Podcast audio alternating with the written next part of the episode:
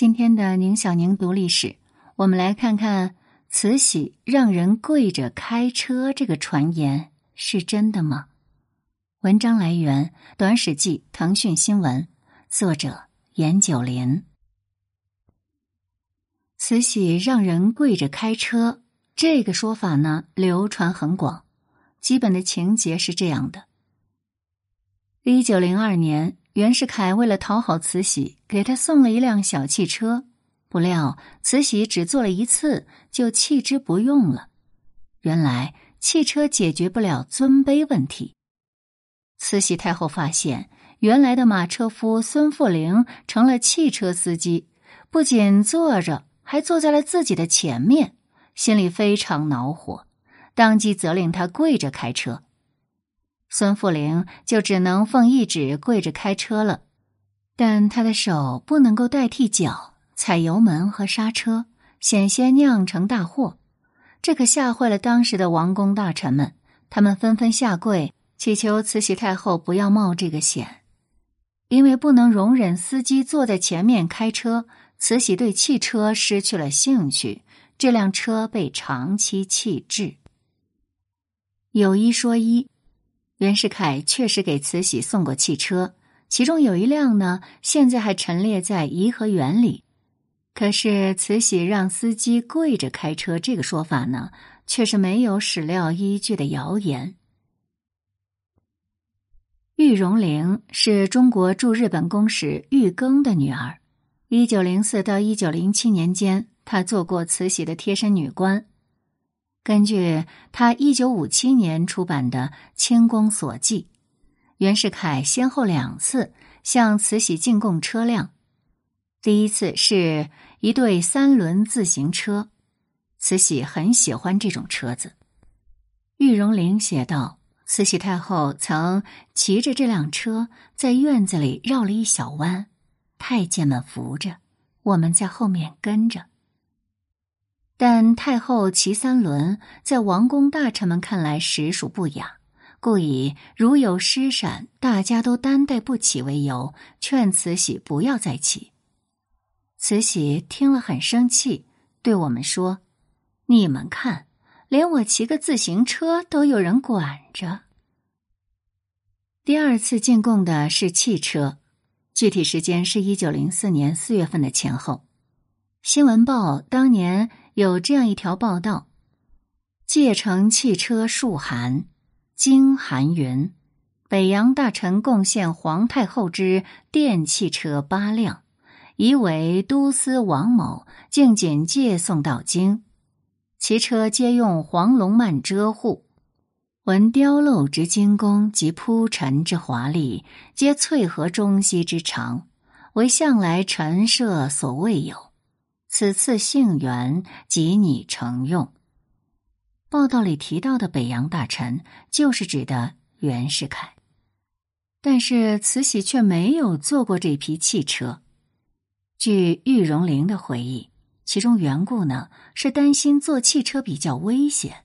他写道：“又过了一个时期，袁世凯又进贡一辆汽车，司机按规矩不能在这里停留。”把车开到院子里，便退出去了。慈禧带着我们去看汽车，她很喜欢这辆汽车，想坐上去在园里绕一个弯，可是没有人会开。有两个太监很好奇，便要上去开，但是他们不懂机器，以为汽车是个很简单的玩意。我母亲对慈禧说：“还是不让他们开吧，不懂机器的人开起来很危险。”结果，因为没有人会开，只有收存起来。慈禧始终也没有坐过汽车。玉荣龄的回忆与《新闻报》的报道，可以在美国女画师凯瑟琳·卡尔的回忆录中得到佐证。卡尔女士于一九零三年来到中国，一九零四年八月五日首次进入紫禁城，她负责为慈禧绘制油画肖像。前后花了好几个月的时间，期间还多次进出紫禁城和颐和园。袁世凯进献给慈禧太后的那批汽车，卡尔女士也看到了。她在回忆录里写道：“大内又有新式交通机关二，其一即为短距离之轻便铁道一线，起点于宫门之入口处，而止于太后寝宫之外，一切机关俱完全，特较平常者略小耳。建筑此线者，为一中国新党官员。”其欲使太后之铁道之便利与其利益，借此以诱起太后兴筑中国铁道之计划。然太后殊不喜作此出游，则以汽机声太震荡，及车道太逼仄耳。又其一，则为汽车事也。大内所有不下十余辆，皆为中国之出洋官员所进城。借博主上之欢悦者也。中有一辆作黄色，绘以双龙，玻璃室内设宝座衣，则为太后御用之汽车。很显然，坊间传言称袁世凯只进献了一辆汽车的说法是错误的。当年的媒体称送了八辆，卡尔女士称她见到了十多辆，数据虽略有不同。可能是因为还有其他人赠送，但这都说明慈禧当日是拥有多辆汽车的。那么，慈禧为什么没有乘坐汽车？卡尔女士的说法是这样的：然太后从未曾出坐一事，则此中有一难解决之问题焉。故事，弓箭在太后前不准有座。而驾驶汽车则非坐不可，如是，则太后乘汽车时，其座前必有一汽车夫坐于其侧，岂非与故吏大相抵触，而有失主上之体统乎？故宫中诸人商量甚久，终莫能决。然太后急欲一事以为快，虽破旧例，亦非所需也。特终为他人所见阻，盖除与故吏抵触外，尚具有意外之危险也。故当于在大内时，太后始终未尝一事。然语意太后之志极坚定，终有长此夙愿之一日也。简单来说呢，就是让汽车夫坐在慈禧前侧开车。这确实是个与旧例不合的事情，当时也确实在宫内引起了争议。但是慈禧呢，仍然决定抛开旧例，试一试坐汽车的感觉。可惜的是，其他人还是以具有意外之危险为由，阻止了慈禧太后。这段记载与前文提到的玉荣陵之母。以不懂机器的人开起来很危险为由，劝慈禧不要尝试，可以互为佐证。当时的宫内确实没有能够熟悉驾驶汽车的司机。那个时候，汽车刚刚进入中国，不要说宫内，社会上也很难找到能够熟练驾驶汽车的中国人。而后宫之中又不便请外国人常住，缺乏合格的驾驶者。确实是个问题，而且即使有合格的驾驶者，慈禧身边的人为求无过，也会竭力去阻止他乘坐汽车。可供大家参考的一个例子是，一八九零年，光绪皇帝从驻京洋人那里弄到了一辆自行车，在紫禁城内骑行了一次，因为辫子卡入了后车轮，摔了一跤。他身边的人自此再也不敢让光绪碰自行车了。再者，在一九零四年前后，中国媒体上也随处可见汽车安全性的讨论。游历过海外、见识远甚于慈禧的康有为，他的大同书大约写于一九零一至一九零二年，在大同书里就有一小节是专谈汽车碰撞之苦的。对汽车标驰电驶一往无前，稍有不慎就全车立碎，人物皆飞，头壁交加，血肉狼藉，感到万分的担忧。游历过海外的康有为尚且如此，那宫中之人不愿慈禧冒险乘坐汽车，也很可理解。那么，慈禧让司机跪着开车这种说法究竟来自哪里呢？据笔者推测，很可能是来自对瑞恩师回忆录的一种曲解。瑞恩师于一九一三至一九一九年间出任美国驻华公使。一九二二年，在美国出版了他的回忆录。一九二三年去世。一九八二年，商务印书馆出版了瑞恩斯回忆录的中文版，题为《一个美国外交官史华记》。一九一三至一九一九年，美国驻华公使回忆录。书中有这样一段文字：当时，除了在皇宫院内使用汽车外，北京还很少看见汽车。不久，由于道路改进了，就运来了几百辆汽车。慈禧太后在去世前曾拥有大批外国制造的车子，她对这些车子有很大兴趣。但到她去世为止，礼部一直没有解决这样一个问题：当汽车里还坐着他的一个仆人、司机的时候。他如何可以乘坐汽车？我想，如果他们能有更多的时间的话，也许会想出一种叫司机跪着驾驶这辆御用汽车的办法。但是事实上，这位可怜的慈禧太后从来没有能享受一下她极想尝试的乘车疾驰的乐趣。瑞恩师是一九一三年才来到中国的。没有机会接触慈禧。他在回忆录当中的这段文字呢，显然是得自道听途说。卡尔女士关于慈禧的回忆录在美国有颇多流传。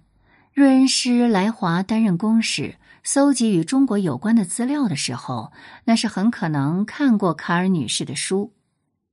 但卡尔女士没有提及礼部参与过慈禧坐车问题的讨论，现存史料中也见不到礼部讨论这件事的证据。所谓礼部云云，当是出自瑞恩师个人的想当然了。除此之外，瑞恩师的这段回忆还有两个值得注意的地方：一，据回忆录的原文。慈禧让司机跪着开车，并非史实，而是瑞恩师个人的一种设想。瑞恩师已经说得很明白了。我想，如果他们能有更多的时间的话，也许会想出一种叫司机跪着驾驶这辆御用汽车的办法。那意思就是，慈禧让司机跪着开车这件事情并没有发生。但遗憾的是，一九八二年。瑞恩师的回忆录中文版由商务印书馆发行后，慈禧让司机跪着开车，这个本来是瑞恩师的假想，却被曲解成了一种史实，就出现在各类历史读物之中了。第二，在卡尔女士的回忆录里，慈禧是一个愿意打破旧例去尝试乘坐汽车的人。他没能坐成汽车，是因为周边的人担忧汽车有危险，竭力在阻止他。而到了瑞恩师的笔下，慈禧愿意打破旧例的情节就被略掉了。他没能做成汽车的原因，也变成了他仍坚守在陈府的旧例之中。这个变化或许可以用纣王陷阱来解释吧，因为《论语》当中子贡曾感慨。纣之不善，不如是之甚也。是以君子恶居下流，天下之恶皆归焉。纣王是做了很多的坏事，但也没有坏到传言中的那种程度。然而，正因为他做了很多坏事，所以天下的坏事慢慢的就全都归到他头上了。慈禧太后的情况其实也是如此。他在人生的晚年以强化皇权为第一要务，有许多阻碍时代变革的举措。他连废除科举都不愿意，最后是由地方督府们联合起来，借着日俄战争的奇耻大辱相逼，慈禧才勉强答应的。他给自己挖了个纣王陷阱，然后跳了进去，所以在瑞恩师的印象里，他就应该是一个死守旧例、不许汽车夫坐在前侧的顽固的人。我们再回到慈禧没能做成汽车的真实原因，被身边之人以安全性不足为由阻止。我们还能见到另一个有意思的事实。许多守旧行为的背后，均有着切实的利害考量，不是脑子跟不上时代才守旧，也不是为了守旧而守旧。对伺候慈禧的人来说，最大的利益是慈禧身上任何意外都不要发生，而为了保证自己的这番利益，他们必定会想尽办法阻止慈禧在生活中接触新鲜事物的。正如当年光绪身边的太监们极力阻止光绪骑自行车一样，类似的案例还可以再举一个：一九二一年前后，溥仪决定在紫禁城内安装电话，结果内务府众人群起反对。溥仪的外籍教师英国人庄士敦认为，反对者的理由是：如果皇上装了电话。随便什么人，只要知道了皇上的电话号码，就能打过来聊天，那样有失皇上的威严。除此之外，如果让某些革命党反对派知道，他们也许会打电话过来侮辱、谩骂皇上。庄士敦是个外国人，他不了解紫禁城的游戏规则，所以他将内务府明面上的说辞当了真。反倒是他的学生溥仪深知内务府的保守另有切实的利益考量。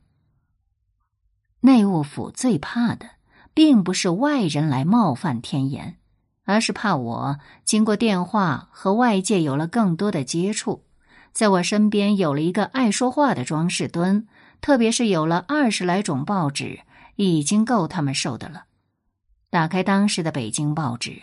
几乎每个月至少有一起清室内务府的辟谣声明，不是否认清室和某省当局或某要人的来往，就是否认清室最近又抵押或变卖了什么谷物。